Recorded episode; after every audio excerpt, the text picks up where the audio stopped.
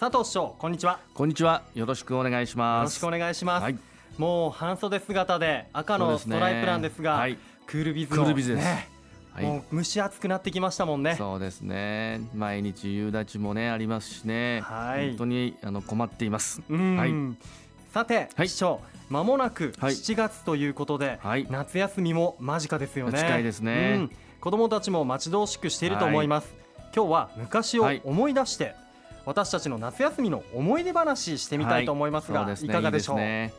小学校中学校の夏休みというと中学校はやはりあの部活とかですね、うん。いろんなあの制限があって、はい、えーや夏休み中とはいええー学校にえーほぼ毎日行ったりうん。制約ありますよね、はい。でも小学校の頃ってもうほとんど学校行きませんし、ええ。ー家にいて夏休みを満喫するわけですけども、うん。なんといっても、まあ、その当時我々子どもたちにとって一番天敵は、はい。天敵というか敵は、えー夏休みの宿題ですよね。あ あれがないと毎日が本当に夏休みで日曜日なんですがね、えーあれがあるおかげでちょっとうん。後半バタついたり、はい。それを繰り返し繰り返しやっているとつまらないので私は小学校4年生の時からですね、はい、夏休みの宿題は前半でなるべく早く終わしてしまおうと。へえ1日で終わらないものかな。っはい。てやったけどもやっぱり1日では無理ですね。うん。どう考えても無理ですね、考えても終わらはい、ないですね、5日ぐらいかかりますけども、はい。集中してやると、うん。でなるべく後半は遊ぶと、うまあいうようなこことをうん。試みてえーおりました。とはい。とても理想的なね夏休みのスタートを切ったと。あんまりあの先生方に言わせると怒られますよね。まん毎日まんべんなくええの時間を決めて勉強しなさいと、うん。そのために宿題を出してるんだからと言って大変あの怒られた記憶がありますけども、うん。やはり何をやるかというと、はい。まあ、遊ぶわけですからね、えーやっぱりあの漫画ですよね、今でいうアニメ。はい。テレビでうん。必ず夏休みになると、夏休み漫画祭りっていうのが10時頃からやるんですよ。やってま9した。時頃かな？10時頃だと思うんだけど、はい1時間ぐらいやるやつですよね。そうですよね。はい。であの短い短編のね、えー普通は、えー夕方帰ってくると平日にやっている漫画の国というのがありましたけどもはそれを3つ4つ組み合わせて時間でやってましたね。1時間半から2時間ぐらいやってたと思います。よえそんな長い間やそれが見るののが楽しみで楽しみでね、ええ。でカルピスあのうん商品名言っちゃって申し訳ないんですがカルピスを飲みながらうん。テレビを見てるとバカ笑いをしてはい。してえお昼が来ると。うん。で午後は友達のうちに遊びに行ったりはい。ということをしてましたがはい。あんまり前半ですとねあのみんなやっぱり宿題もやるしうん。特に後半なんかはみんな忙しくなっちゃって遊んでもらえないんですよね。あら。ですから結構後半は私は親戚のうちにうん。いとこが同じぐらいの年齢の子がたくさんいたんで、はい。そこに泊まり込みですね。ああ大体10日か。ら2週間ぐらいいました、あー長いですね、はいとこと過ごす時間っていうのも夏休みならではですよそうね。どんな遊びしたんですか？川遊び。うん。と、まあ、山の中入っていって、えー自分たちで見つけた、まあ、前からあるわけですけども、あの湖とまでは言わないけども池みたいのがあったりね、はい。そういったところで遊んでましたよね。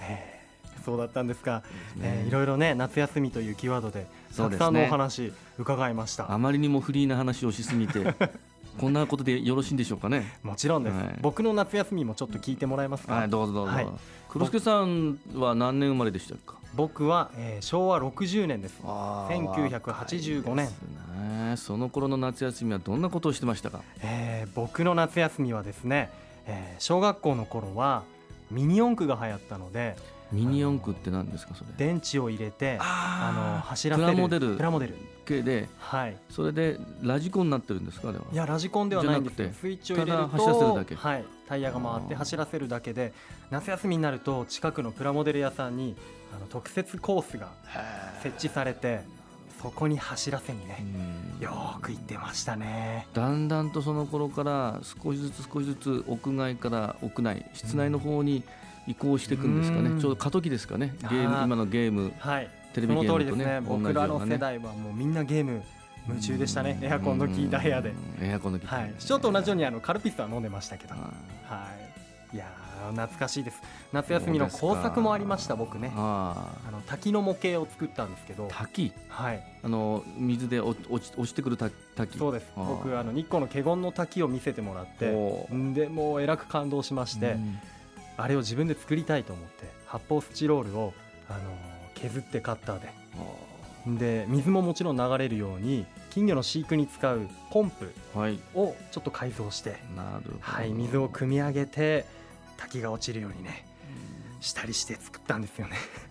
そういうあの工作、はい。あの自由研究とかうん。ねそれはちょっと難題ですよね。え。そこであのまあいよいよ夏休みに入るわけですけども、えーぜひあのお子さんたちにヒントとなるような夏休みのその宿題、そしてそうですね。えー研究テーマうん。として絶好のものがありますので紹介させていただきますと、ください。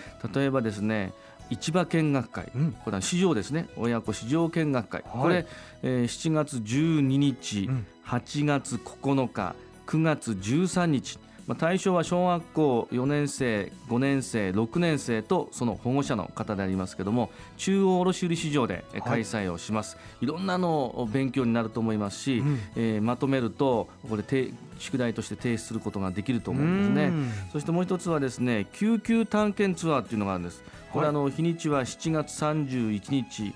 8月5日の2日ですけども、対象は小学校3年生、4年生、5年生、6年生と保護者の方になります。うんまあ、どういったところに行くかというと救急病院や通信指令室の見学になります。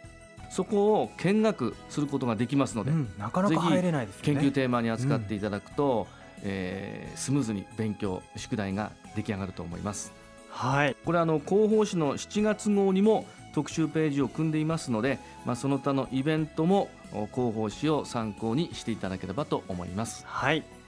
その他宇都宮文化の森の自然の中で行う光に集まる虫を観察しようなどここでは紹介しきれないほど多くのイベントがあるようです。皆様ぜひ参加してみてはいかがでしょうか。佐藤師匠ありがとうございました。ありがとうございました